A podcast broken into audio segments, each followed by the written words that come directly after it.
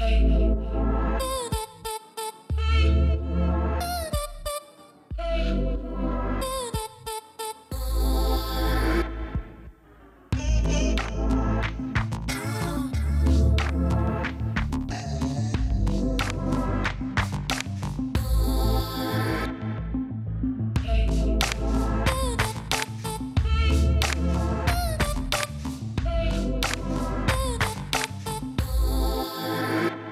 Merci à vous tous de nous retrouver pour 300 millions de critiques. Vous savez que c'est l'ensemble de l'actualité francophone que nous traitons avec mes camarades. Et pour vous, nous sommes au Musée d'art moderne de Paris, dans le quartier situé entre l'Alma et le Trocadéro.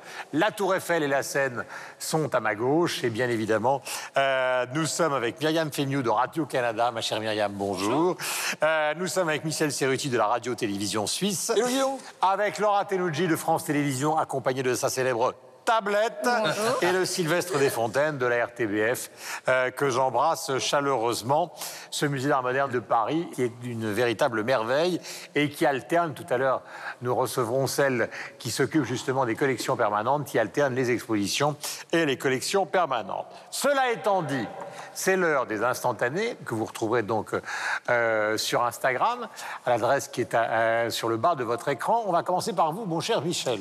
Alors, une photo d'une salle mythique et splendide de cinéma à Lausanne, la salle du Métropole, et cela pour illustrer une récente étude qui montre que pour un franc investi dans l'industrie du cinéma, eh bien, l'économie locale en récolte trois. C'est bon à savoir, alors qu'on tire souvent sur la culture. C'est pas juste bon pour la tête, c'est aussi bon pour les sous. Myriam.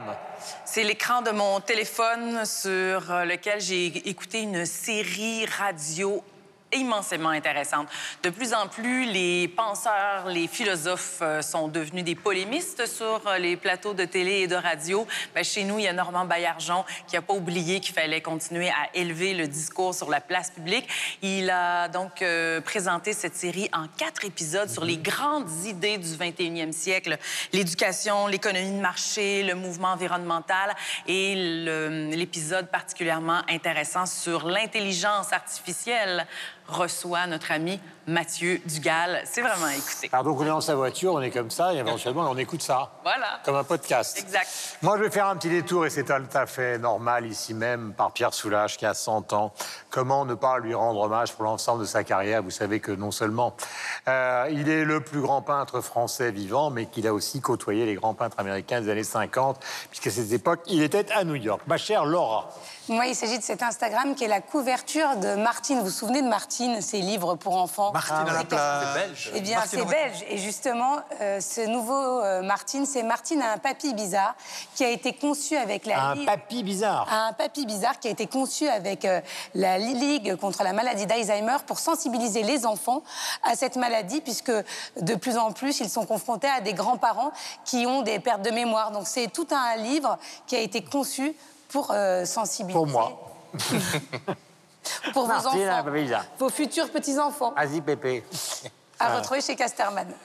Sylvestre. Une photo du mannequin piste recouvert de mini sacs Delvaux. C'est une des pièces qu'on peut voir dans le nouveau musée Delvaux, le maroquinier belge qui a breveté, pour la petite histoire, le premier sac à main de l'histoire du sac à main. Ils viennent d'ouvrir un musée juste au-dessus de leurs ateliers. C'est un musée euh, privé sur réservation et c'est gratuit. Il suffit d'aller sur le site internet de la maroquinerie. Voici le sommaire. Avec son nouvel album, La rumba du chat, le belge Philippe Geluc clame qu'il entend se révolter contre le politiquement correct. Y parvient-il? Vous le saurez en restant. Fin octobre sortait un deuxième album posthume de Johnny Hallyday, intitulé tout simplement Johnny, un album symphonique, indispensable ou superflu, nous en débattrons. Premier film de Guillaume de Fontenay, Sympathie pour le diable, film autour de la guerre en ex-Yougoslavie, est un film utile, nous vous dirons pourquoi. Invités instantanés et coup de cœur sont également au programme. 300 millions de critiques, c'est tout de suite. Voilà, nous allons commencer par la rumba du chat. Avec son nouvel album donc, qui s'appelle La rumba du chat, le belge Philippe Deluc clame qu'il entend se révolter contre le politiquement correct. Qui parvient-il avec cet ouvrage? Voici la question que nous lançons en pâture à mes amis ici présents et forcément avec vous qui nous regardez avec beaucoup d'amitié, qui l'ont lu. Débat direct, commençons par vous, mon cher Michel. On va faire exprès de ne pas passer directement par la Belgique. Chicky chicky, aïe aïe aïe, c'est ça. Ouais, ben voilà, c'est du Gueuluc, c'est du Gueuluc qu'on connaît depuis des années, donc euh, c'est plutôt, c'est un, c'est c'est compliment que je lui fais. euh. C'est un album qui s'inscrit dans la continuité des albums qu'il a fait jusqu'à présent, avec ce merveilleux chat qui a toujours une sorte de placidité graphique dans les dessins qu'il a qu'il qu'il nous propose et puis euh, qui nous surprend à chaque fois par, par des, des textes et, et puis euh, des punchlines comme ça qui, qui font mouche et qui, en l'occurrence, eh bien, explorent, mais comme à l'habitude, une sorte de politiquement incorrect, mais quand même relativement léger. On ne peut pas dire qu'il soit fondamentalement subversif. Non, mais c'est du gentil Gueuluc où il a vraiment mis un coup de hache. Non, non, c'est du gentil Gueuluc, c'est du Gueuluc comme on le connaît depuis des, des années. Enfin, je pense que Sylvestre doit avoir à peu près tous ses bouquins qu'il a lus euh, deux fois au moins. Je pense que tu Donc, seras, tu, tous, mais enfin. tu ouais, seras ouais. d'accord. Enfin, je ne sais pas quel, Est-ce quel- que quel c'est regard tu as du là-dessus. toi. méchant Gueuluc? Je suis pas sûre. Hein. Non, mais là, pas- ça, ça voudrait du Gueuluc dérangeant.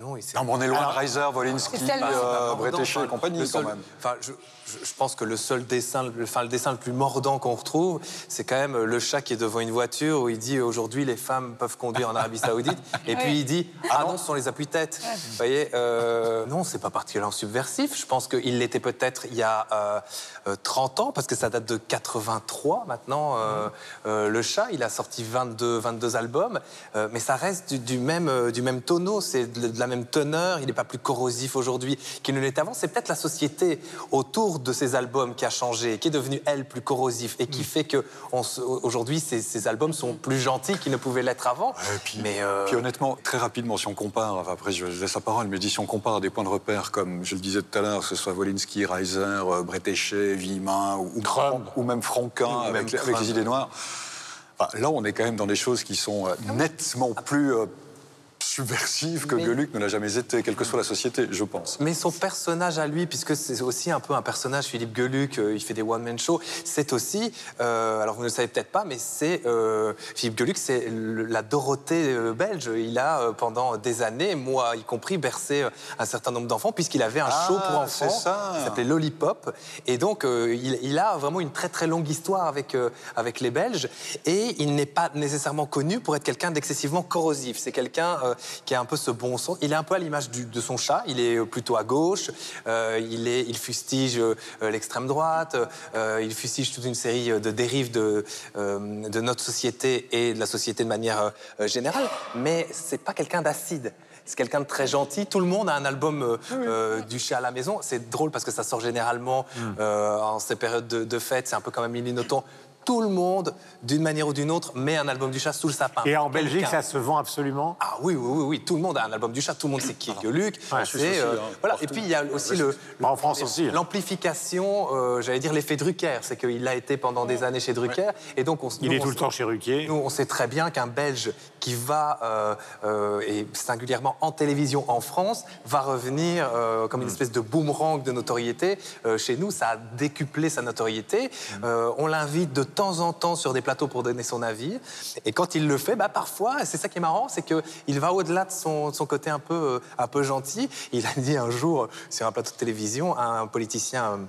flamand, vous savez qu'il y a des problèmes entre les flamands et, et les wallons, un peu comme dans tous les pays où il y a plusieurs langues.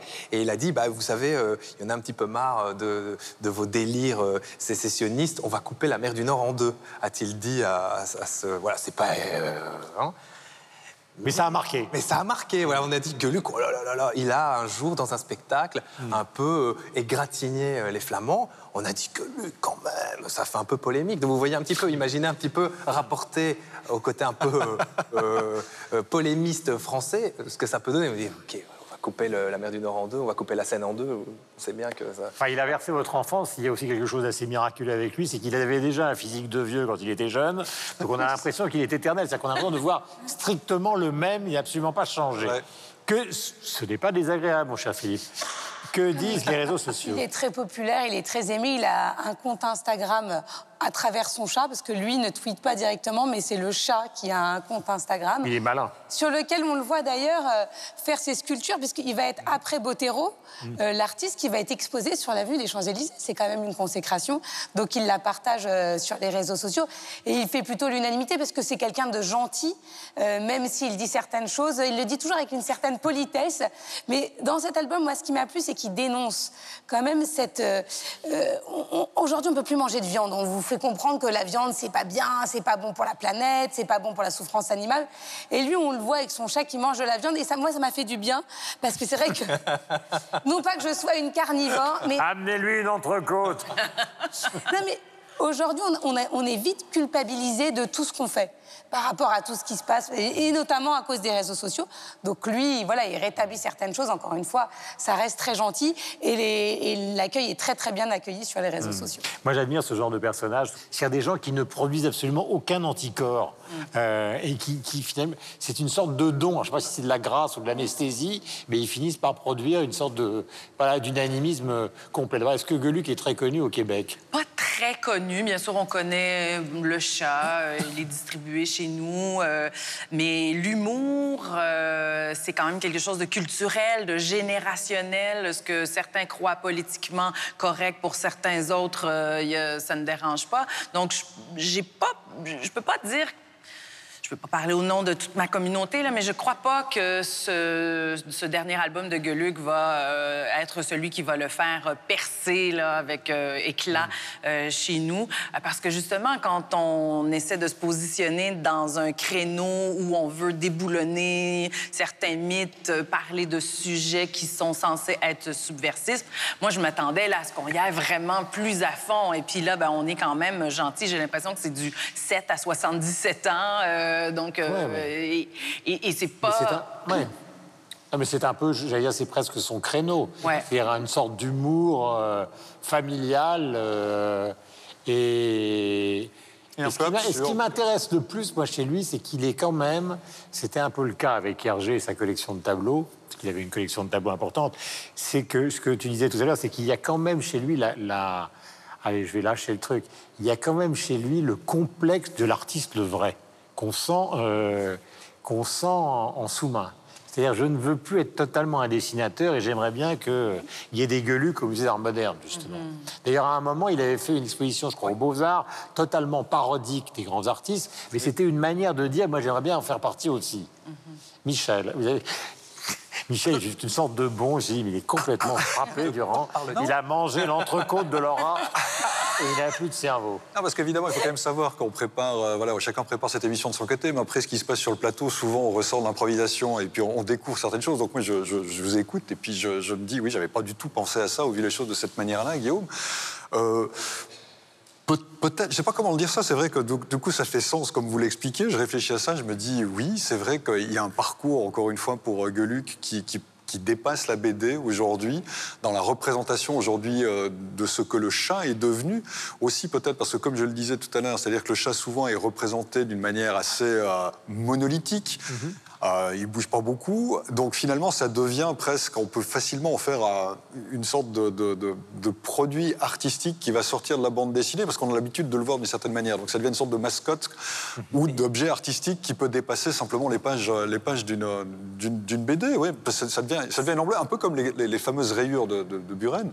Finalement, ça devient une sorte de, ouais, de- d'identité double il- de Geluc. Il n'est pas auteur de bande dessinée à la base, Philippe Geluc. Oui, Philippe Geluc, aussi. il est, euh, il est artiste.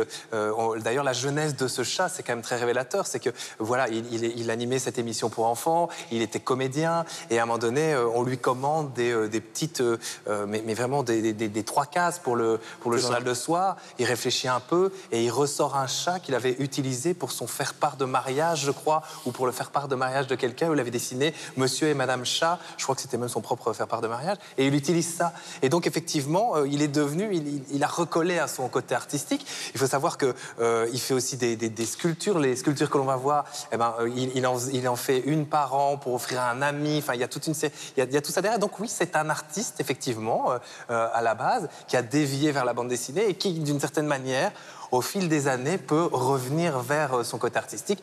Preuve, c'est qu'il va être quand même mis à l'honneur euh, à côté, euh, au même niveau qu'un qu'un Bottero sur les Champs-Élysées. Euh, C'est quand même une consécration assez intéressante, je trouve.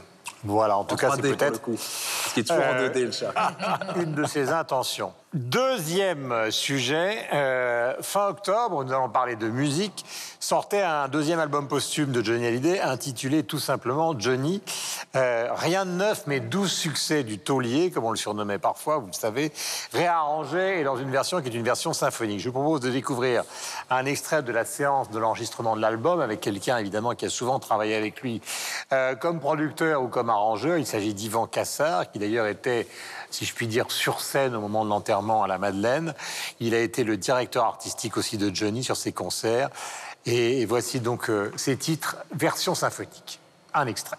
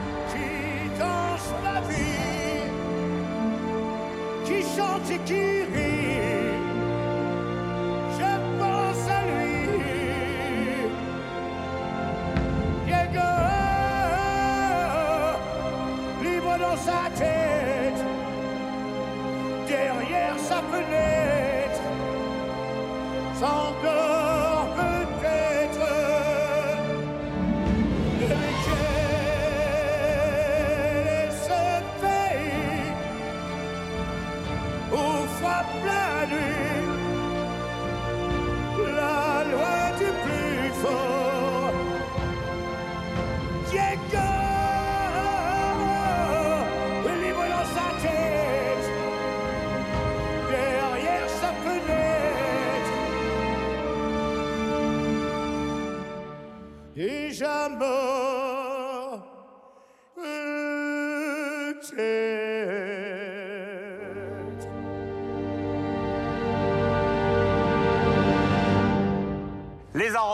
d'Ivan Cassar symphoniques sont très réussis et sur le plan euh, technique et sur le plan euh, musical, puisqu'il a très bien connu Johnny et travaillé avec lui.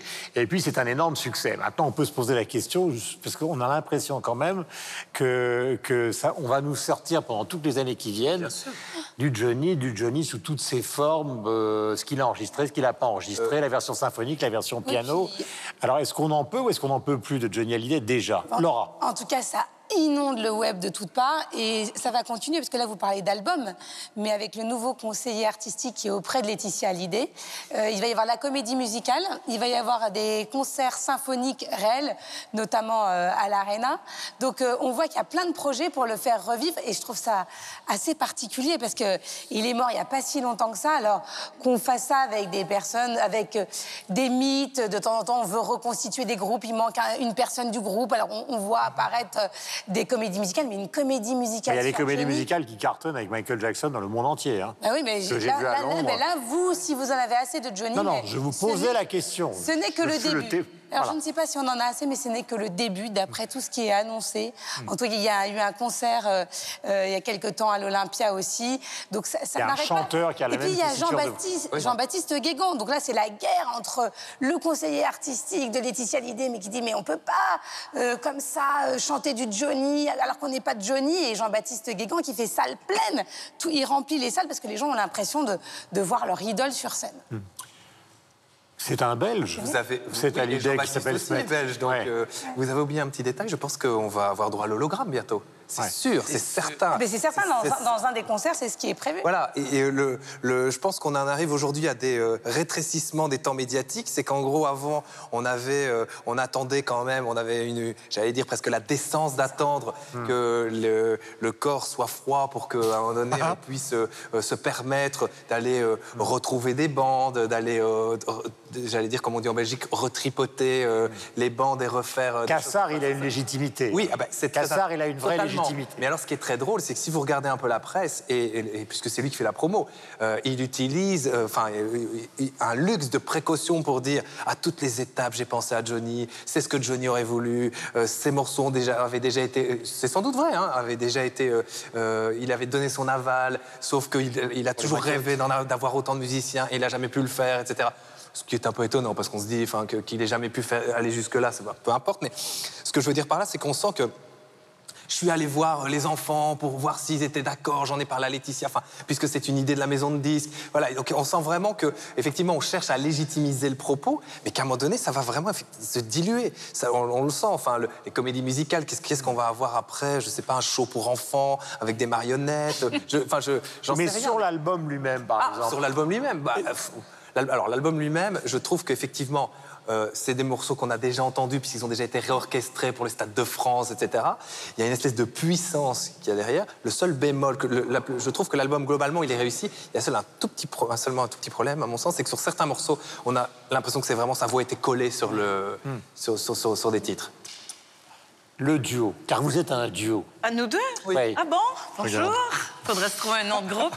euh, il y a beaucoup de choses euh, pour moi qui m'intéressent dans ce sujet-là, que je trouve intéressant. Donc, je vais faire une petit, un petit détour avant d'arriver à votre réponse, à savoir si euh, j'ai aimé l'album. Faut dire que chez nous, euh, dans la francophonie canadienne, on a toujours été un peu perméable au charme et à la Johnny Mania. Il n'est pas venu très souvent. un peu aux années 2000, il était passé furtivement 25 ans plus tôt. Et puis, quelquefois, là, 2012-2013, dans le cadre de Star Academy. Il avait fait euh, des duos avec Isabelle Boulay, avec euh, Marie-Mé, Lapointe, des artistes que vous connaissez et qui, euh, qui ont côtoyé un peu Johnny de son vivant. Donc, nous ne sommes pas de grands fans de Johnny Hallyday, probablement parce qu'on est tout près euh, des États-Unis. On avait Elvis, alors on n'avait pas besoin de Dick Rivers, de Eddie Mitchell et de Johnny Hallyday.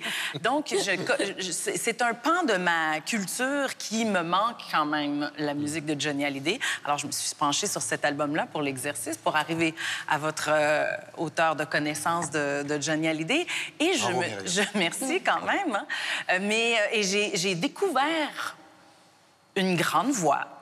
Euh, et en, plus, euh, le travail orchestral qui est fait sur cet album-là permet, je pense, à des gens comme moi qui n'ont peut-être euh, pas bien connu la popularité de Johnny Hallyday, d'apprivoiser ou de réapprivoiser mhm. ces grandes chansons-là. Parce que, bien sûr, on a choisi les plus grands hits qui sont magnifiés par, la musique, par le, mhm.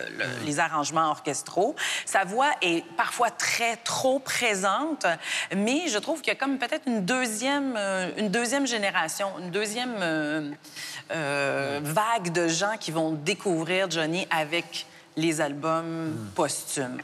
maintenant, comme journaliste culturel, je crois qu'il faut quand même mettre un haut-là à tous les dérivés et les, les, spectacles, hommages et tout ça qui vont suivre par la suite. Mais si on y va avec parcimonie, travail bien fait avec des gens de son équipe, je pense que ça peut ouvrir les horizons de certaines personnes. Michel. Faut, faut écouter, alors tant qu'à faire, écoute le dernier, son dernier album qui a été publié après sa mort, mais c'est un album que lui a enregistré avant de mourir. Voilà, ce sera beaucoup plus intéressant, je pense, que cet album-ci. Alors cet album-ci, euh, moi, j'arrive pas à l'écouter sans euh, justement mettre en place tout ce qui entoure la jeunesse de cet album. J'arrive pas à me concentrer simplement sur la, la qualité artistique euh, du, du, produit. Euh, Sylvestre a parfaitement raison quand il dit que parfois il y a un problème, moi j'appelle ça un problème d'intention dans la voix de Johnny, parce qu'on sent bien que là où il a été enregistré, ça ne correspond pas avec mm. un orchestre symphonique, mm. même si au niveau du mixage final, ils ont fait en sorte que ça passe à peu près bien. Et c'est vrai que si vous écoutez ça sur une vraie chaîne stéréo, et pas sur des petits haut-parleurs, ça passe encore mieux. Parce que d'abord, j'ai écouté sur les petits haut-parleurs, je trouvais que la voix était tellement présente, l'orchestre était perdu. Je disais, mais c'est quoi cette histoire? Je l'ai réécouté sur une chaîne, une vraie chaîne. C'est vrai que là, le, le, mixage est quand même un petit peu supérieur. Pour autant, euh, voilà, mon motto, moi, c'est acheter, c'est voter. Donc, si vous en avez marre de Johnny, eh ben, n'achetez pas les disques de Johnny, parce que c'est vrai que là, ça commence à devenir un tout petit peu problématique. Moi, j'ai, moi, à la limite, je serais, je serais plus favorable à des concerts avec un hologramme, parce que là, on assume. J'explique pourquoi. Parce qu'on assume, on va dire, une part du passé, pour autant que ce soit un vrai enregistrement que lui a fait complètement. Et puis, on décide de faire entre guillemets revivre à travers un show, à travers un hologramme, on l'assume complètement. Moi, j'ai un petit peu plus de problème avec. Par exemple, vous vous souvenez le Nathalie Cole qui chantait avec Nat King Cole en hologramme, par exemple. Alors, il y a eu ça, puis il y a eu le disque d'abord. La Calas, en ce moment, la, est en La Calas est, en, hologramme. Effectivement, Nathalie Cole avec Nat King Cole, bon, voilà, c'est un duo qui a été recréé. C'est vrai que là, elle a pratiquement pas connu son père de son vivant. Ça, a été, euh, ça, a, été refait de cette manière-là. C'est vrai qu'il y avait une charge émotionnelle. En tout cas, c'était un one-shot. En mauvais français, c'était une chanson unique qui, euh, qui, a un, certain sens. Mais là, moi, j'ai un petit peu plus de problème avec un, avec un album complet, sachant que voilà, on a vraiment l'orchestre d'un côté, on a vraiment Johnny de l'autre, et puis ça a, été, ça a été pris dans des environnements différents. On en refait quelque chose finalement qui est complètement artificiel, qui est recréé, même si techniquement ça tient à peu près la route. Et là, j'avoue qu'en tant qu'auditeur, journaliste, ce que vous voulez, je me dis qu'il y, a des limites. Il y a suffisamment d'albums de Johnny bien présents pour qu'on réécoute, si on en a envie, ce qu'il a produit par le passé. Il a fait très bonnes choses, il y a très bons albums. Je parlais du dernier, euh, il y en a eu d'autres auparavant, sans qu'on ait besoin d'aller euh, recréer des choses. Alors voilà, après, ça, ça fait des records de vente, donc... Euh, Alors c'est ça l'aune. Alors après, le problème, ça c'est mon avis, voilà. Puis en même temps, s'ils vendent 200, 300, 500 000 exemplaires parce que les gens en redemandent, eh ben, je peux comprendre qu'effectivement, au niveau de la production et des maisons de disques, on ne veuille pas se priver de tels revenus. Tant, tant qu'on n'est pas sur le, ce qu'on avait avec Elvis Electro Bob Marley électro, Johnny électro. Enfin voilà, tant qu'on va pas vers ça, je pense que ça hmm. va. Oui, puis il y a aussi. Enfin, oui, non, mais... là, il y a au moins une intention, c'est de mettre une voix sur un orchestre symphonique. C'est artificiel, mais c'est assez réussi. Après, ce qui, à mon avis, posera problème dans le domaine euh, euh, discographique, c'est quand on va forcément exhumer les centaines de titres et de, ou qu'il a jamais publié, ou des concerts qui n'étaient pas très bons, mais qui ont été pris et qui vont être exhumés, comme ça existe d'ailleurs pour tous les artistes qui ont une énorme euh, popularité. Alors là, c'est sans fin. Quoi. Il peut y avoir euh, des, des œuvres d'Hallyday jusqu'à la fin. Euh, du 23e siècle, euh, si nous sommes encore là, enfin, évidemment, moi je serais parti bien avant. Ah je tiens à vous rassurer tous, grâce à, comment s'appelle-t-elle Chantal et les papis, c'est ça? Chantal et les papis. non, qu'est-ce que vous avez Mort.com, là Je suis mort.com. non, voilà, je suis mort.com. Ah oui. Vous êtes c'est fort quand même de passer de je suis mort.com à Chantal et les papis. Oui, mais ça prouve que c'est déjà parti, Alzheimer. Nous allons recevoir, puisque nous sommes dans cet endroit magnifique, le musée d'art moderne de Paris, euh, donc l'équipe euh, qui nous accueille, 300 millions de critiques, euh, Hélène Leroy. Bonjour ma chère Hélène. Bonjour. Je suis ravi, vous êtes conservatrice du patrimoine. Alors, évidemment, on a dit avec les semaines précédentes qu'il y avait 15 000 œuvres qui sont ici. C'est évidemment très compliqué de savoir comment on fait pour justement, comme il y a des choses qu'on ne débarrasse pratiquement jamais, enfin depuis le temps que je viens dans ce musée, tout ce parcours de Launay est tout le temps là.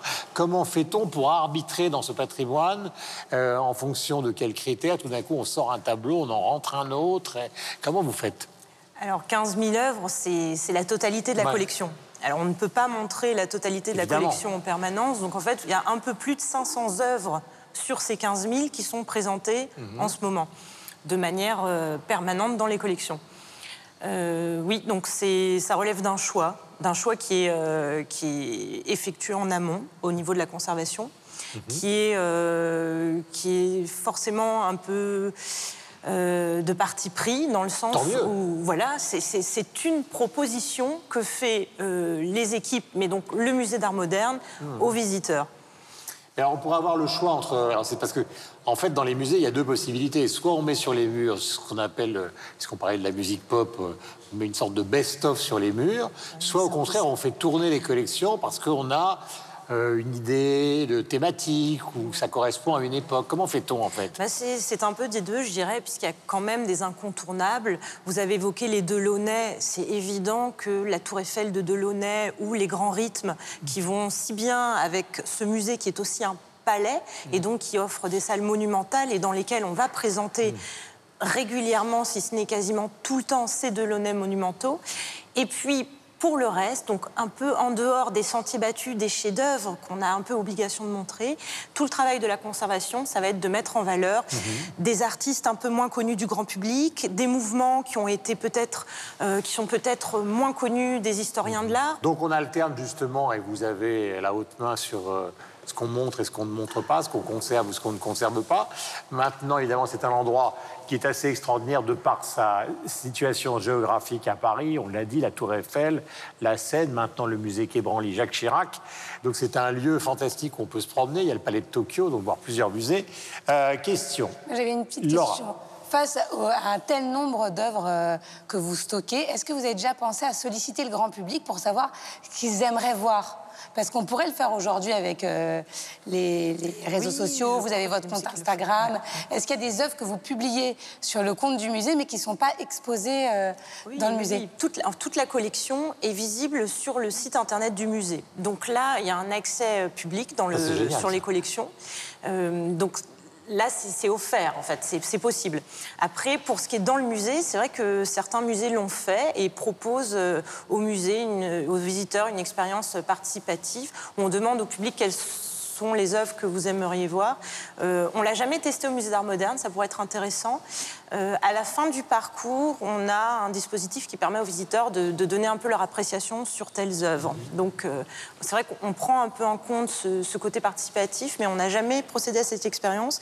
Mais je sais que des musées le font et avec, avec plus ou moins de succès par ailleurs. Ce qu'il faut dire aussi, avant que nous prenions d'autres questions, c'est qu'il y a euh, ici même des œuvres. Euh, le Delaunay et la fait électricité au-dessus en sont euh, des exemples frappants qui sont gigantesques.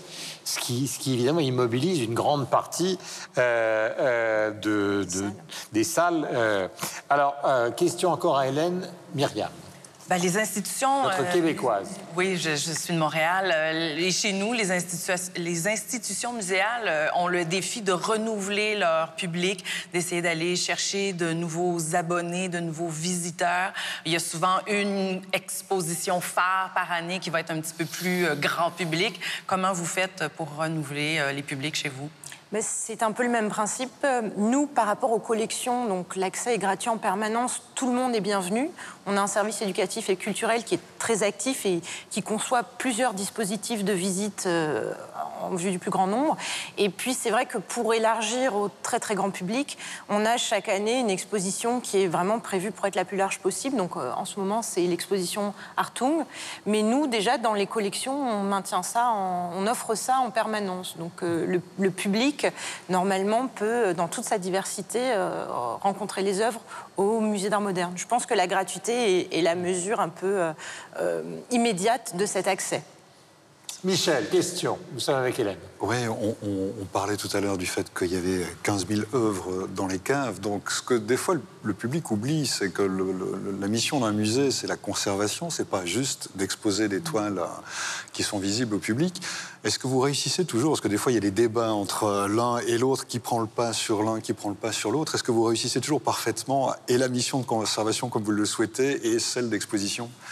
Oui, on est toujours obligé d'adapter euh, soit les salles, qui vont être soit avec une luminosité réduite, pour par exemple les œuvres qu'on ne peut jamais montrer en permanence et qu'on ne pourra pas euh, sortir des caves euh, tout le temps. Et je prends l'exemple de la photographie ou des arts graphiques, qui peuvent être montrés un certain temps et puis qui après ont besoin d'une période de repos. Donc là, en l'occurrence, c'est c'est le cas. Dans, dans une des salles du parcours, on a un éclairage qui est, qui est diminué et on, on- on montrera en fait ces œuvres par rotation. C'est-à-dire qu'on va les changer. Donc ça, ce sont des choses qui s'anticipent, soit jouer sur l'espace, soit euh, créer des rotations dans l'accrochage. On a plusieurs systèmes qui nous permettent d'essayer de répondre à toutes les demandes et de montrer des œuvres qui, qui doivent être montrées. Bien sûr. Sylvestre. Moi, je vais poser une petite question technique par rapport à ces rotations. Elles interviennent à quel moment? Combien de fois par an? Parce que si je visite le musée dans six mois, qu'est-ce que je vais y voir? Je parle des collections permanentes, hein, pas nécessairement des collections euh, temporaires. Dans les collections permanentes, si vous, si vous revenez dans six mois, vous ne verrez pas les photographies que vous, avez, que vous auriez vues aujourd'hui, par exemple, parce que c'est, elles, seront, elles, elles auront fait l'objet d'une rotation. Pour le, le reste ou des parties euh, de l'accrochage plus pérennes, en tout cas qui peuvent rester beaucoup plus longtemps, comme les peintures, euh, J'imagine que vous, vous pourrez encore revenir plusieurs fois jusqu'à deux ans avant que la chose ne change vraiment dans son ensemble. Ça reste quand même assez exceptionnel qu'on change l'ensemble de l'accrochage du musée. Toutefois, comme nous faisons des prêts ou que parfois nous aimons faire des focus sur des artistes, des collections, il y aura des salles ou plusieurs salles qui vont changer, notamment dans l'art contemporain. Et dans les collections modernes historiques, ça va être peut-être plutôt des œuvres ou un groupe d'artistes qui va remplacer un autre. C'est une bonne question parce que les gens ne le savent pas. Ils ont l'impression qu'en matière d'art, la photographie, c'est le nec plus ultra de ce qui se fait de contemporain, mais c'est aussi le nec le plus ultra de ce qui se fait le plus fragile.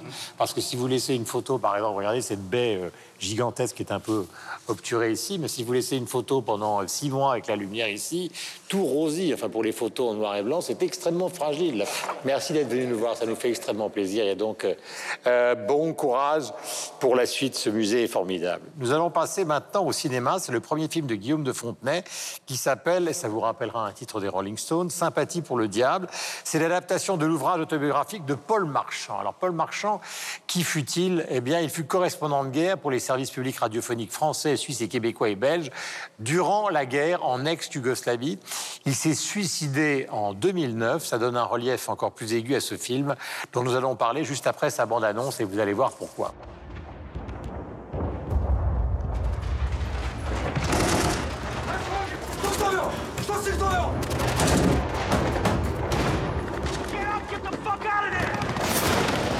Cela fait bientôt sept mois que Sarajevo survit sous une pluie d'obus, sous l'œil impassible de la communauté internationale. Paul Marchand à Sarajevo pour France Info. Paul Marchand à Sarajevo pour Radio-Canada. Paul Marchand à Sarajevo pour RTB. Ça va passer tôt ou tard, vous inquiétez pas. Et vous inquiétez pas. Vous savez très bien ce qui se passe.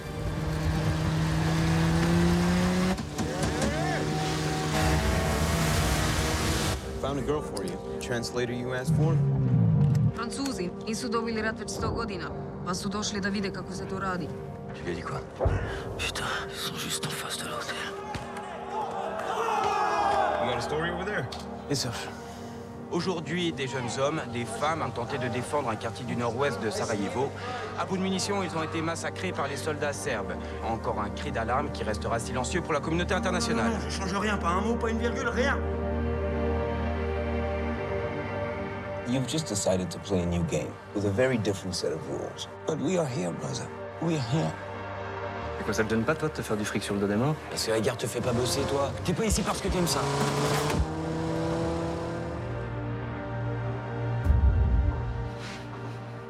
Putain, on n'est pas ici pour parler on est ici pour parler d'eux, merde Voilà, le film s'appelle donc euh, Sympathie pour le diable et c'est l'occasion de revenir sur le suicide de Paul Marchand et sur le rôle aussi que jouent ces, personnages qui sont les correspondants de guerre, qui sont tellement utiles à notre information dans le monde entier. Ce sont des métiers ultra dangereux, ultra stressants et qui, dans son cas, donc se terminent tragiquement puisqu'il s'est donné la mort. Est-ce qu'on peut avoir euh, votre sentiment les uns aux autres? Et en commençant par vous, Myriam Ben, euh, j'étais très touchée par ce film-là. Très jeune, moi, je rêvais de devenir correspondante euh, de guerre. J'écoutais Roger Hawk et Paul Marchand à la radio tous les midis euh, à la pause de l'école. Et c'était mon rêve de vie. Finalement, je crois que c'est peut-être mieux comme ça. En tout cas, ma maman est sûrement plus heureuse que j'ai choisi un autre métier. Bref, tout ça pour dire que lorsque Paul Marchand est venu habiter à Montréal, moi, je me suis beaucoup intéressée à lui. Il est devenu une espèce de petite star de- des plateaux médiatiques. Il était souvent invité sur les émissions euh, culturelles, sociales, dans les salons du livre. Et euh, lorsque son livre Sympathie pour le diable est sorti en 2007, j'ai vraiment dévoré ce livre-là. Un livre euh, écrit euh, de façon fiévreuse qui nous raconte euh, ben, Sarajevo, euh, des atrocités et euh, sa façon, lui, bien particulière de couvrir euh, les guerres. Euh, il n'était plus tout à fait journaliste, il est devenu un citoyen engagé à travers son travail. Et puis Jacques Lang- Langto, l'éditeur qui a publié ce livre-là, a reçu un appel un jour lui répondait directement dans son bureau au téléphone et c'était Paul Marchand au bout de la ligne qui voulait faire publier ce livre-là. Ils se sont liés d'amitié et à travers les récits de Jacques Langto, c'est assez intéressant de découvrir Paul Marchand. Un Paul Marchand, donc, moi, j'ai assez souvent vu euh, un homme euh, flamboyant, arrogant, désagréable, intelligent, euh, séduisant qu'on ne retrouve malheureusement pas dans ce film-là, que j'ai trouvé un peu euh, contenu dans l'interprétation euh, du film, mais qui nous amène dans une guerre grise, triste, moche. Euh, et on n'est plus habitué de voir des films de guerre comme ceux-là, hein, à cause des films de guerre américains à grand déploiement. C'est presque beau, la guerre, à travers ces films-là. Ah, Mais ce ouais. film-là sur la guerre, c'est une, une guerre sur, sur les humains. On est proche de ces citoyens. Et il y a de, belles mal. choses dans mal. ce film-là qui, fait- qui font très mal. Mais j'ai quand même quelques bémols. Mais Michel. moi, je ne savais pas euh, effectivement qu'il y avait eu une telle différence entre le personnage à l'écran et puis, euh, et puis Paul Marchand euh, lui-même. Par contre, me revient à l'esprit un, un interview de Neil Schneider, donc l'interprète de Ouais. Paul Marchand dans le film, qui dit euh, qui dit qu'il a beaucoup regardé, beaucoup vu effectivement des des, euh, des prestations, enfin des films voilà, de- de Paul Marchand, mais que finalement il a créé un personnage qui était un peu de Paul Marchand et un peu de lui. Ce qui Mm. expliquerait peut-être pourquoi, effectivement, on retrouve ce côté pressé, euh, enfiévré, euh, voilà, qu'il a, mais pas le côté, on va dire, vraiment arrogant dont, dont- dont tu parlais euh, tout à l'heure. Ce qui fait qu'au final, je trouve que le film, si on sait pas ça, c'est un film qui est parfaitement réussi, euh, tragiquement beau. Voilà, c'était l'expression que j'utilise parfois, mais, mais qui, qui- qui prend vraiment tout son sens ici, parce qu'elle nous ramène au ras des pâquerettes. Elle nous fait vivre une horreur qui en, qui en était véritablement une, qu'on a un petit peu oubliée, mais qui était très, très, très présente dans les années euh, 90. Et puis, euh, elle- nous replonge complètement là-dedans. En tant que journaliste, je me posais la question aussi de me dire, finalement, est-ce que ça existe encore aujourd'hui, la possibilité de travailler comme ça? Je ne suis pas certain. Si, Parce ça que- existe. Alors oui, mais alors il faut vraiment être Il y a complètement... encore des grands individualistes qui parcourent le monde dans les endroits qui sont extrêmement Alors, dangereux. Ouais, mais, Euh, mais ça existe toujours. Et le romantisme et le professionnalisme. euh, Alors ça, ça j'en doute pas, mais simplement ce que je veux dire, c'est qu'aujourd'hui, bien souvent, les journalistes qui vont couvrir des conflits, ils sont embarqués avec une armée. C'est depuis l'Irak et Oui, les mais ça, États-Unis. Il y a quand même 80 journalistes qui meurent. euh, Non, non, mais j'ai pas dit qu'on. Dans Non, mais je, je suis pas en train de glorifier année. ça. Il y a 70 journalistes qui sont morts là-bas. Je suis pas en train de dire que c'est une bonne chose. Je suis simplement en train de dire qu'aujourd'hui, le fait de travailler sur le champ de bataille, comme ça, au milieu, entre les deux, entre les deux lignes, finalement, comme il l'était, je suis pas certain qu'aujourd'hui ce soit quelque chose qui, se- qui puisse encore beaucoup se pratiquer. En tout cas, Non, on s'échappe. Très modestement, dans les années 80, j'ai fait un peu ça. On est embarqué par les Oui. armées parce Oui, qu'à un moment, par exemple, pendant la guerre Iran-Irak, ben, il faut être ou d'un côté ou de l'autre. Donc on ne peut pas se promener avec son parapluie au milieu en disant bonjour, je travaille pour 300 millions de critiques. Ça se passe en général très très mal. Mais à un moment, euh, pour essayer de trouver de l'information, vous avancez. Et quand on est en plein milieu de la barbarie, ben, quand vous avancez, ça crée un stress, euh, une façon de vivre qui est très particulière, une sorte de de meute de gens qui sont à la fois des loups ou des louves solitaires, parce qu'il y a beaucoup de femmes qui ont fait ce métier ces derniers temps, euh, euh, particulier, avec un rôle phénoménal des photographes, parce que les photographes ils sont obligés d'aller prendre les photos, euh, ils sont obligés d'aller prendre l'aura.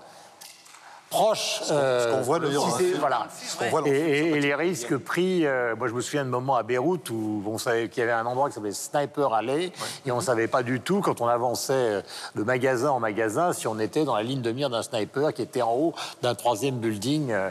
Donc, c'est quand même un métier qui a gardé une part de romantisme. Mais la question pour terminer, c'est est-ce que justement, ce que j'évoque brièvement, est-ce qu'on le ressent, ça, dans le film ou pas? On ressent ça. On Ce sont des gens qui travaillent pour nous. Oui, c'est, à, ce- titre-là, c'est assez émouvant. Je me suis demandé si j'avais envie de regarder un film sur le, sur le siège de Sarajevo. C'était il y a 25 ans. Euh, moi, j'étais, euh, j'étais jeune adulte. Oui, vous regardiez Gueuluc. pas que, mais euh, et, Je et je me posais la même question par rapport aux hirondelles de Kaboul. C'était de se dire est-ce que j'ai envie de revoir euh, le conflit afghan, enfin c'est du passé, etc. Et en fait, ça va bien au-delà de tout ça. C'est presque, j'allais dire, la guerre en Yougoslavie, c'est presque un prétexte, si on veut, pour montrer effectivement ce microcosme de gens qui travaillent pour nous à distance. Moi, je pense, moi, il y a, quelqu'un qui a en tant que, que journaliste qui, euh, qui m'a beaucoup accompagné, c'est Patrick Bourra, que je voyais, qui travaille pour TF1. Ah oui, qui bien sûr, j'ai bien connu. Voilà, et je me, sou- enfin, je, je me souviens que, que quand il, il est décédé Jean-Louis Caldéron. sur un terrain, euh, euh, sur un conflit, et je me souviens à quel point ça m'avait, euh, ça m'avait marqué. On retrouve de ça là-dedans, ces gens qui courent et qui, et, et à un moment donné, euh, qui mettent leur vie en danger, euh, au sens propre du terme. On se demande même s'ils ont conscience à un moment du danger, ils sont dans une espèce de frénésie comme ça. Ils sont une drogue. ah, c'est complètement Ils sont totalement drogués euh, par leur métier. hein. Exactement. Et ce qui est aussi intéressant, je trouve, c'est le clivage francophone-anglophone. Et à un moment donné, il y a un clash comme ça quand euh, ils donnent leur sang. Enfin, en gros, on leur dit faut aller donner votre sang parce que euh, il manque de sang euh, pour les, pour les, euh, les populations de, de Sarajevo. Et à un moment donné, les- le- lui donne son sang et les Américains ont tendance à filmer ça. En, mettant, en se mettant en scène. Et, on- et là, on sent le clivage, en fait. Et je trouve que c'est très intéressant. Et on voit la manière dont on traite l'information de deux manières différentes. Une manière, alors peut-être qu'elle est magnifiée hein, par le réalisateur, mais plus humaine quand elle est francophone et plus distanciée ou plus froide quand elle est euh, américaine ou, ou anglophone. Donc tout ça sont des lignes de force qui traversent en fait euh, euh, ce film qui, à mon sens, va bien au-delà d'un film sur les correspondants de guerre. C'est un film sur, euh, sur l'humanité en fait et sur la déshumanisation parce qu'il y a ça aussi de l'autre côté. Il y a- Et l'absurdité du conflit. Et l'absurdité C'est surtout de l'absurdité du conflit. euh, la scène où il y a justement un sniper qui tire sur un petit garçon. euh, Ouais. c'est et, et ce qu'il y a dans ce film, c'est que c'est plein de photographies différentes. Il n'y a pas tellement de liants. On voit plein de scènes et on n'a pas le temps. Ce qu'on peut reprocher aussi de s'attacher vraiment. Par exemple, on voit une scène qui forcément nous émeut, mais avant on n'a pas vu cette maman, on n'a pas vu cet enfant, donc on n'a pas le temps vraiment de s'attacher. Mhm. C'est assez euh, fait de manière saccadée. Et il a mis 14 ans, enfin 14 ans pour euh, que ce film euh, voit le jour, puisque ça, il avait été écrit du temps où Paul Marchand était encore en vie. Et ça met, du- je trouve qu'on ressent la lenteur et le, le côté découpé où on a peut-être à un moment pris un parti de réaliser de telle façon, puis après un autre parti, donc ça fait un peu bout à bout. En tout cas, c'est ce qu'on ressent. Mais la sensibilité qui est celle de Sylvestre est réelle. C'est-à-dire que souvent, le monde américain, très rapidement, à partir des années 80, avec CNN, sont devenus des armées en déplacement, avec l'arrivée du téléphone satellite, etc. Donc, ce n'est pas exactement la même chose que le romantisme européen. Mais vous avez quelqu'un, par exemple, en France, comme Renaud Girard, qui est le- un des rares énarques journalistes. Il continue aujourd'hui, à 60 ans, à se promener dans le monde entier.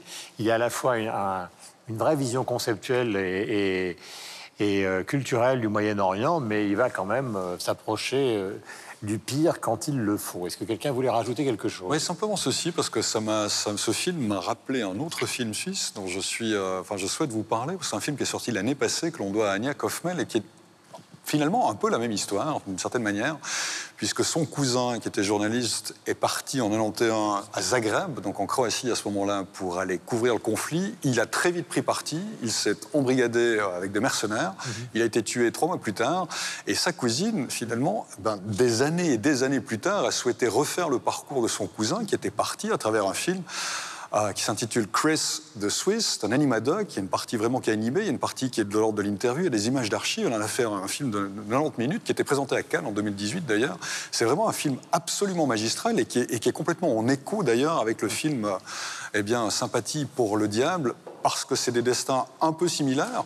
Et puis, euh, et puis surtout, c'était pendant la, même guerre. Donc je peux vous encourager à, regarder ce film si vous euh, tombez sur sa programmation ou souhaitez le, rechercher, Chris de Suisse. Voilà, et puis vous avez, euh, tout à l'heure Myriam en parlait, évidemment les grands films de guerre euh, qui sont célèbres, évidemment Apocalypse Now, mais si on parle du journalisme, Full Metal Jacket, par exemple le film de Stanley Kubrick, où il y a un journaliste qui vraiment est là et qui suit une patrouille, et effectivement on tombe à un moment où il y a dans les décombres, c'est une scène euh, terrible, euh, il y a une sorte de, de sniper qui est une femme euh, qu'on voit donc asiatique, qui est en haut d'un immeuble et qui déglingue une partie de la patrouille les uns après les autres. Et à la fin ils, ils finissent par, par l'éliminer. C'est évidemment une scène assez bouleversante euh, qui rappelle euh, ce que peut être euh, ou ce qu'a pu être, disons, il vaut mieux mettre l'imparfait, ce métier à un moment, c'est-à-dire l'incorporation totale, alors que maintenant c'est devenu évidemment beaucoup plus industriel et puis aussi les guerres diminuent d'intensité, ce qui est quand même une bonne nouvelle pour nous tous. Donc euh, euh, ce type de vocation romantique euh, bah, doivent s'exercer dans des conditions qui sont quand même plus pacifiques. Et voici maintenant le moment des coups de cœur avec vous Myriam. Coup de cœur, tout à fait dans la même veine. Il y a une grande journaliste, Michelle Ouimet, qui a travaillé pendant plusieurs années à la presse, un quotidien euh, montréalais. Et elle a couvert plusieurs guerres, euh, Rwanda, Haïti, euh, le Liban, l'Iran, l'Afghanistan. Et elle est toujours partie seule. C'est une femme qui s'éloignait de la guerre et se rapprochait des civils et des, ce qu'on appelle malheureusement les dommages. Elle a raconté ça avec beaucoup, beaucoup d'humanité.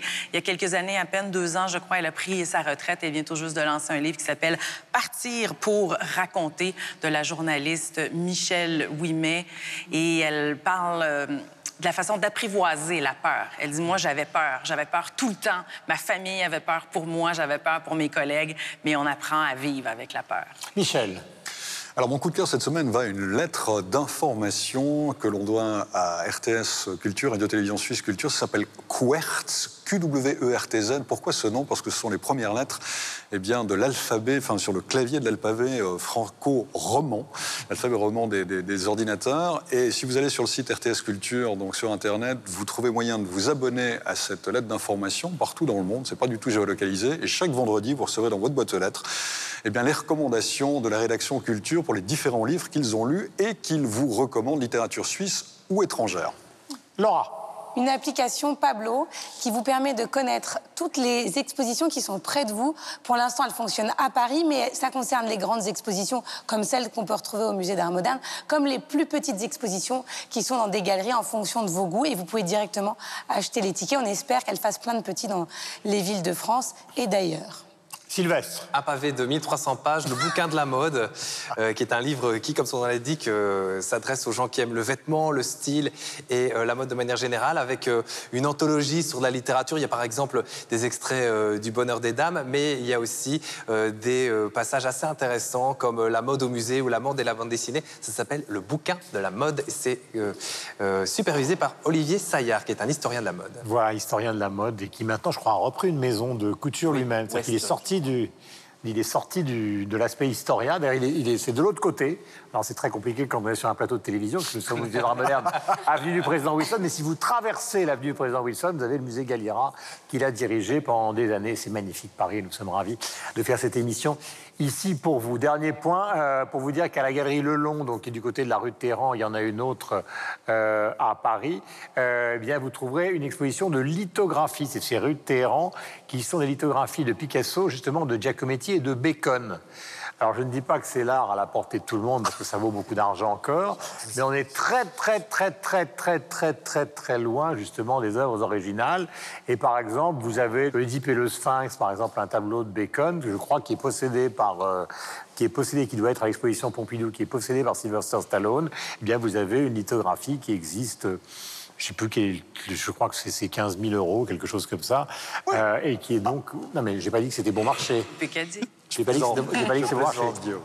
Mais c'est quand même un bacon si vous avez quelques économies et si vous aimez la peinture, donc vous pouvez aller faire un tour là-bas, et en tout cas, regardez. D'abord, nous voulions remercier, euh, dans la perspective de la semaine prochaine, les équipes du Musée d'Art moderne de Paris de nous avoir accueillis, toute l'équipe de 300 millions de critiques. Et cette semaine prochaine, eh bien, vous découvrirez donc un best-of de l'émission, et puis on se retrouvera en 2020 avec bonheur, peut-être sous la neige. En tout cas, passez la meilleure, les meilleures fêtes possibles et la meilleure semaine possible. Ciao et à bientôt. Oh Marie, si tu savais tout le mal que l'on me fait. Oh Marie, si je pouvais dans tes bras nus me reposer, évanoui mon innocence. Tu étais pour moi ma dernière chance. Peu à peu, tu disparais malgré mes efforts désespérés.